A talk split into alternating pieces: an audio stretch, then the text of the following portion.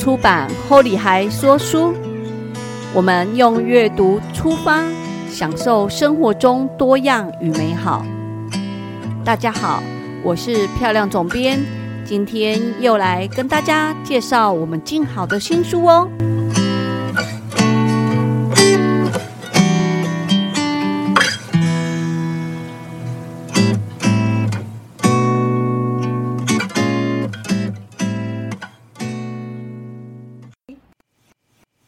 做下饭菜第十二集，今天呢，我们特别邀请到我们的作者杰西来到现场，以及我们这本书的编辑蕊妮来到现场，请两位跟大家打个招呼。大家好，大家好，我是杰西。嗯，很高兴第一次来录 podcast，对，这是很很棒的经验。大家好，我是编辑蕊妮。蕊妮已经在这个系列已经出现好几次，大家不认识我没有关系，可以翻译一下这本书，跟我有关系。他是放感情在每一一百道食谱上面，对对。那杰西其实，在我们社团里面呢，其实也是每个月都会出现的一个主角。呃，对，就是我们的社团很暖心啊，就是从去年大概十月开始吧，就会呃固定就是请大家参加那个生日生日表单填表，然后就会从每个月抽出一位当日的寿星，然后就会请我啊帮大家做一个生日蛋糕，这是铸铁锅的生日蛋糕，蛮特别的。那那个蛋糕是你每每个月都会做不一样吗？呃，基本上如果是。呃，奶油的话，铸铁锅它是差不多。那有些人他可能因为那个是怕奶油蛋糕怕运送会损坏，所以是就希望说能够亲自面交。那如果有些他住到，比如说中南部不方便的话，可能就是做一个呃古典巧克力蛋糕送给他，这样用栽培的，对，好棒哦！我觉得这个，我觉得哈，有时候蛋糕自己买跟别人送的就是不一样。而且生日蛋糕有唱过歌的蛋糕特别好吃，对，而且是特制的铸铁锅蛋糕，那个别人买外面买不到的。只有我们造型是铸铁锅造型，就是奶油蛋糕上面我做了一个用翻糖跟巧克力做了一个铸铁锅，小呃小的铸铁锅，大概可能边壁十公分大小吧，对。然后这个是外面买不到的。那如果你不是我们社团的舍友，也是也没有办法吃得到。应该是说。是社团社友看到那个东西，就觉得那个蛋糕吃起来特别特别，对不对？因为就是就是特特别为很少有人可以把铸铁锅吃进去了，有练过才可以。而且在这个社团，大家都是喜欢铸铁锅，然后你拿到一个可以吃的铸铁锅，那个感觉应该特别好。就会先用手机一直吃，先手机一直拍照，拍到蛋糕说不要再拍了。才开始，有些人可能还舍不得吃，像 Coco 老师，他那时候去年十二月，他也得到一颗，然后他的铸铁锅，小小的铸铁锅，还是摆在冰箱里。应该谁锅啊吧？可以放冷冻，放冷冻，因为其实那个翻糖跟巧克力不太会容易谁锅，而且又放冷藏，OK 的，对。所以下次他就说啊，我那蛋糕拿出来吃，没有人要去，他就做纪念这样。对对对，其他应该舍不得吃啦，对，应该是。那在这一次这。本书里面呢，你有特别规划了五道菜，那这五道菜可以跟我们分享一下吗？好啊，其实我规划五道菜，因为都是我平常就是家常会煮的菜，所以在准备食谱方面其实没有什么困难，因为就是平常餐桌上会出现的菜色。那如果以难易度来说的话，我的 一定都是一颗星的，就是希望说让大家。如果平常没有呃煮饭开火习惯的人，能够因为透过这个食谱，让他开启他煮饭的动机，这样子。嗯，那五道菜我准备的就是四道菜一个汤。嗯，对，汤就是鸡茸玉米浓汤。嗯哼，然后菜有菜的方面有豆干炒肉丝，然后还有那个泡菜炒牛肉，然后剥皮辣椒、杏鲍菇、红蛋。那还有一个是。还有个是什么？蚂蚁上 树，蚂蚁上树，差点忘记。对，你要到现场的 对对对，他好厉害，可以记住一百道菜。我觉得啊，应该是说你其实这五道菜是就是如果我有读者买了书啊，可以特别挑你的五道菜，它就是一餐的菜。对对对，没错没错。你就是规划说，哎，我这五道菜就是你，如果你都照着做出来，就是今天晚餐就这五道。对，没错没错。对，所以就是呃，有汤有菜有肉，对，然后还有蚂蚁上树，然后也有蛋啊，就是营养很均衡这样子。对。那这五道你有特别想要分享说，这五道哪一个是你觉得比较特别，想跟空中的呃听众分享的？呃，一道吗？比如说像那个豆干炒肉丝啊，其实那是我妈妈的拿手菜。对。然后她平常就是会炒这道菜，然后每次吃就觉得非常好吃。然后我也 copy 她的做法回去炒，但是我觉得我再怎么炒都是炒不出那个妈妈的味道。所以她每次说每次我回娘家，她如果炒这道菜，我还是非常的喜欢吃。对。然后因为这次的食谱，我还特地请教她一些撇步啦。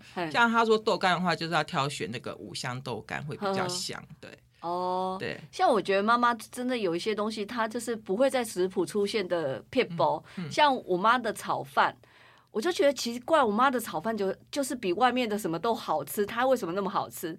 那有一次我就在她旁边在炒饭的时候，我就看了，原来她就是有个关键是在锅子很热的时候，她会酱油放下去是会呛锅，哦，那个呛酱油香让跑出来，然后最后她起锅之前，她会撒一点点。白胡椒哦，然后我就觉得奇怪，为什么我妈的菜的炒饭我都做不出来？所以我觉得其实能够把妈妈的料理复刻出来，其实哦，妈妈有时候都不讲，你要旁边偷学。对呀，对呀，而且常常是妈妈的厨房只能有一个女人。哦，没错没错，你们家是会这样吗？对，这也是为什么我会后来就是对烘焙这方面比较那么有兴趣，一般就是因为之前是。最早是跟婆婆一起住嘛，那我婆婆也是手艺很好的人，所以要另辟蹊跷。对，所以你们知道说，就是一个厨房容不下两个女人，对。所以只有在做蛋糕的时候，她不会进来。啊，对，就是就是她吃完饭、煮完那个洗好那个厨房空出来以后，我才有空间可以做这样子。哦，那其实像例如说，我们在社团里面做烘焙的作者，哎的。的人并不多，然后用铸铁锅做烘焙这件事情，你觉得这个是算容易吗？它跟烤箱的做法有很大的不同吗？嗯，像我从买第一颗铸铁锅开始做的那个烘焙，就是做那个免揉面包。我相信很多人是买了铸铁锅以后会做这道面包，因为它就是利用铸铁锅的特性、保温的特性去取代石板，让那个面包有那个脆皮的效果。对，哦，对。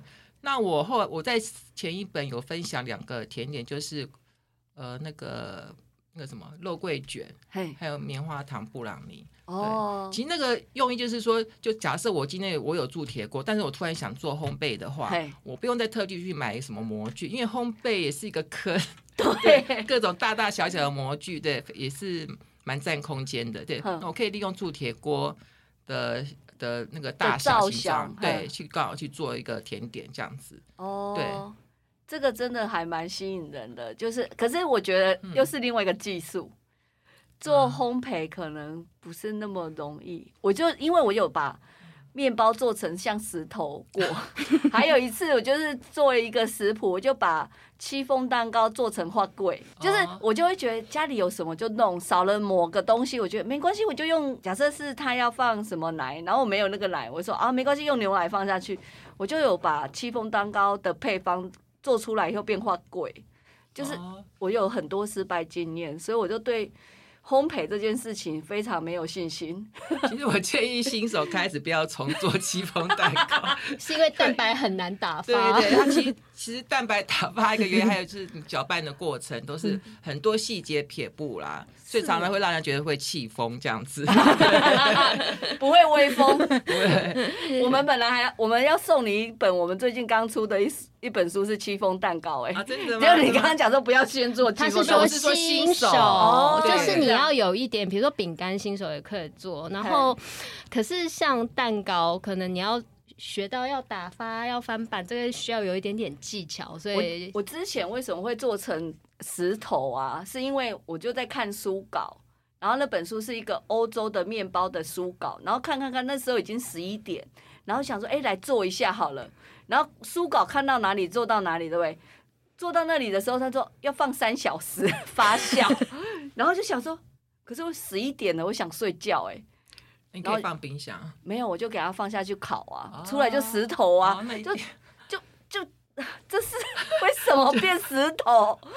所以就很气呀、其实面包就是需要有一段时间去让它发酵，才会比较好吃，这样子。对，我对。就是没有耐心，就觉得等那么久，应该可以了吧？其实烘焙有一些就是它跟我们一般的那个炒菜不太一样，就是它的那个什么，比如说它的材料啊，嗯然后重量都需要斤斤计较。你稍微差了一点就会差，成品就会不太一样。对，嗯而且它需要的时间也会比较长。比如说像面包啊，嘿，比如说像米龙面包，它可能就经要经过半天的发酵之类的。对，嗯，像烘焙的部分没信心，可是不过像这一次你的书里面的菜啊有五道，然后我像例如说其中有一道蚂蚁上树这一道，其实我觉得有时候我们去吃外面的便当，常常都有蚂蚁上树，然后我就觉得蚂蚁上树要煮的好吃真的很不容易，因为大部分都会糊糊的，哦然后对就就没有那么好吃。对。然后我自己也有试做过，就是蚂蚁上树真的也不容易。今天我就看你的书稿，哦，原来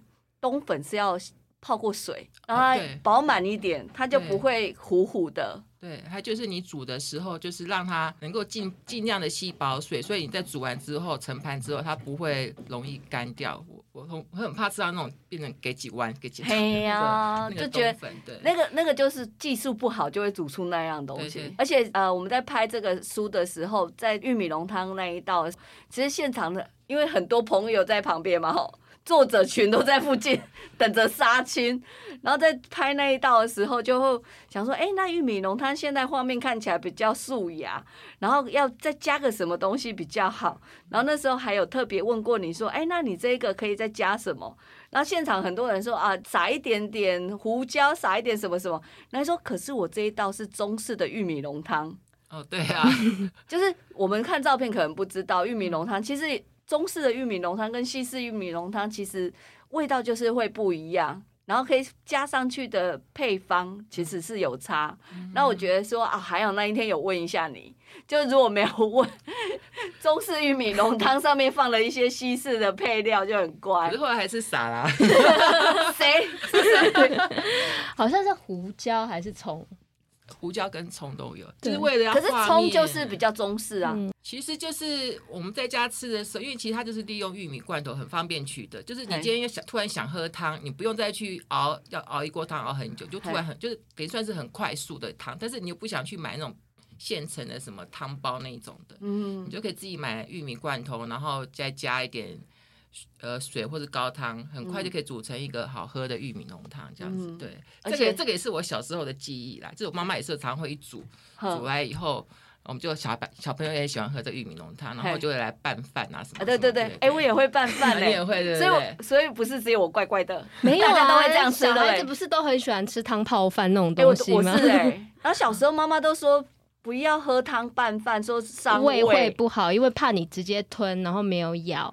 对我就不摇啊，就这样长大了可。是那个玉米就是香香甜甜的，就是小朋友就很喜欢吃啊。对，长。大也还是喜欢吃对，所以那道菜我记得那个君元他女儿那时候那天有来嘛，嘿所以那个汤就给他打包回去，他女儿在旁边就先喝起来了。对啊，好可爱哦。对啊。那今天呢，就是很高兴呢，那个杰西可以到现场跟我们分享这本书你呃设计的料理，然后想要问你一下，就是说，那你心目中下饭菜的定义是什么？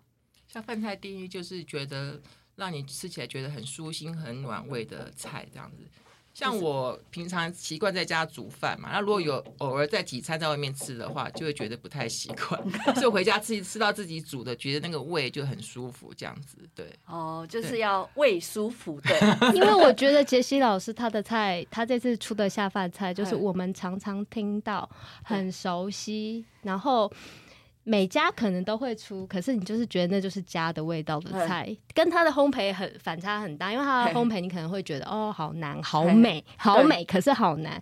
可是你看到它的菜，就是你好像都似曾叫相似，然后你也叫得出来，可是你未必会做。可是你那个味道就是啊，那个有一个管子，有一个妈妈的那个菜，那种很温暖的感觉。嗯对，而且我觉得啊，就是这一次的呃拍照拍五天，其实那时候我们像在赶车一样，很努力的拍。那一天最后一天的杀青那一天，杰西老师还做了蛋糕来现场给大家吃，哦那个棒蛋糕对，就是那个菊香棒蛋糕。超好吃的啊！哦，你还记得是是？我吃过都记得。哦，对，那是我用那个碰干去熬的果酱，然后再做成棒蛋糕这样子。对，这个就是也是印象非常深刻。对啊，因对为好像刚好我是最后一场嘛，刚好就对对对杀青，然后刚好我说我做棒棒棒蛋糕，然后那个小有有点太小块，对，我不想有这么多人，就不要这么多人这样子，因为对听到你会做蛋糕就来很多大家人都来了。